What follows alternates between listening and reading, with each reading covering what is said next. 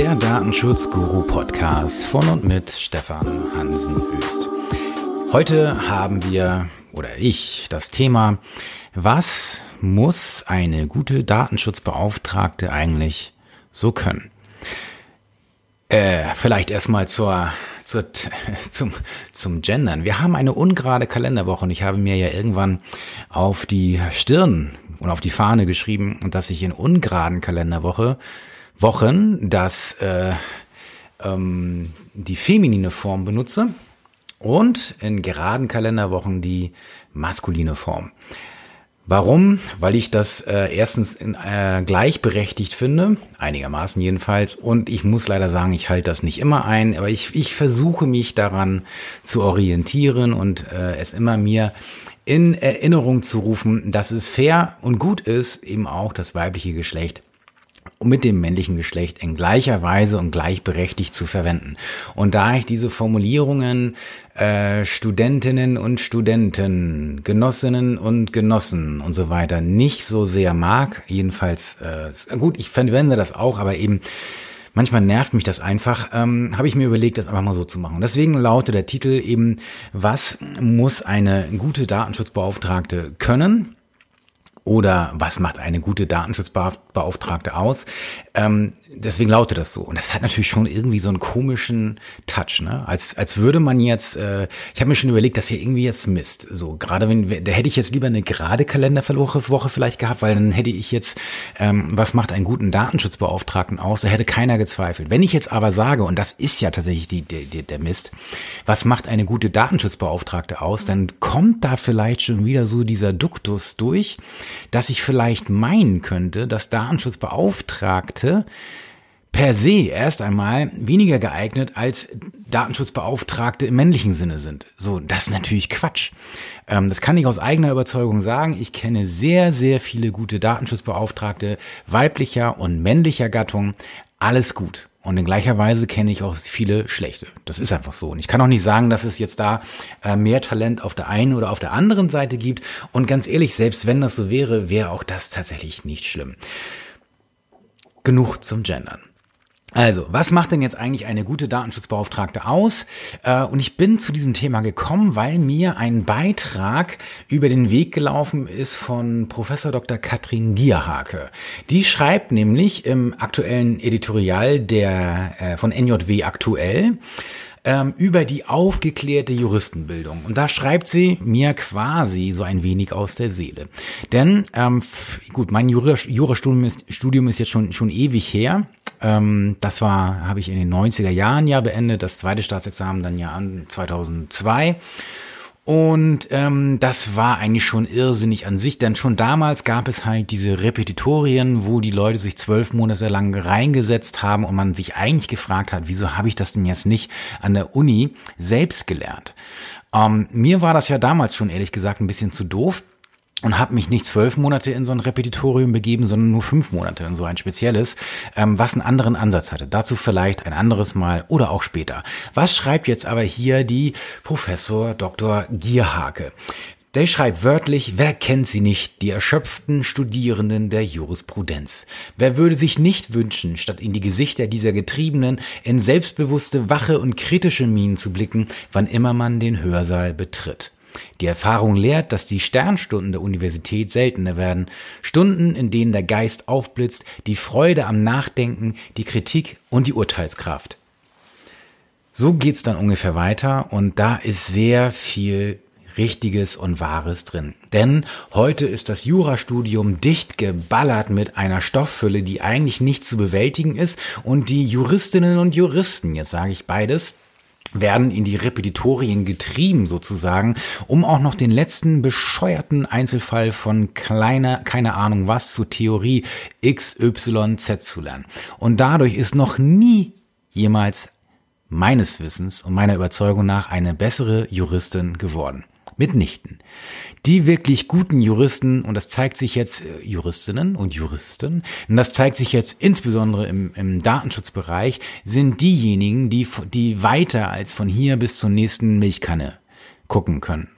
Ja und nicht nur gucken, sondern vor allen Dingen denken können.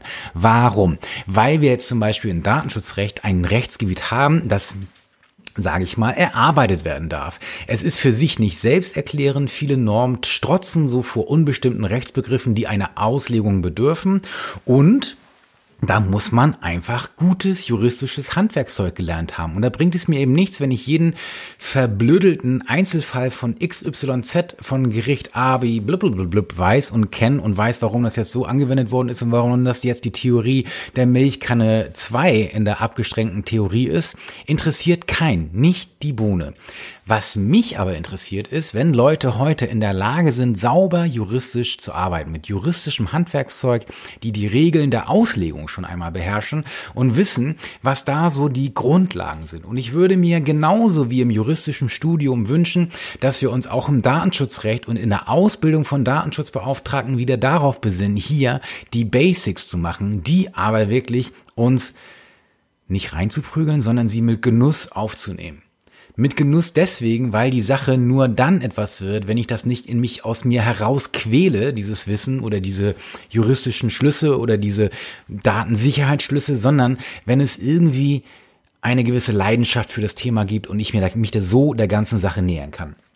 Und jetzt kommen wir eben über den Bogen der Juristinnen und Juristen zurück, eben ganz genau zu den Datenschutzbeauftragten und der Ausbildung, wie wir sie heute haben. Denn genau genommen haben wir ja gar keine Ausbildung von Datenschutzbeauftragten, sondern die werden auch in irgendwelche Kurse geschickt. Und ja, ich biete auch solche Kurse an. Und ja, ich versuche das ein wenig anders zu machen als der Rest vielleicht, der irgendwie auch wiederum nur Sachen rausballert oder nicht. Nichts jetzt gegen alle. Es gibt sehr, sehr viele gute Dozenten da draußen. Es gibt sehr gute Anbieter da draußen, die das in meinem Sinne oder nach meinem Dafürhalten absolut gut und richtig machen. Speziell einige Dozenten, die da herausstechen. Aber es gibt eben auch sehr viele, und das bekomme ich ja über meine Datenschutz-Coaching-Mitglieder mit, die etwas ernüchtert aus Schulungen herauskommen und da irgendwie tonnenweise Wissen abgeladen worden ist, ohne das korrekt zu sortieren, zu justieren und zu ordnen. Und ich glaube, dass heute wirklich gute Datenschutzbeauftragte diejenigen sind, die so ein solides Basiswissen und vor allen Dingen ein solides Grundverständnis haben und vor allem gute Handwerkerinnen sind. Was meine ich damit? Gute Handwerkerinnen sind die, die nicht unbedingt wissen, wie man jetzt jedes einzelne Detail macht.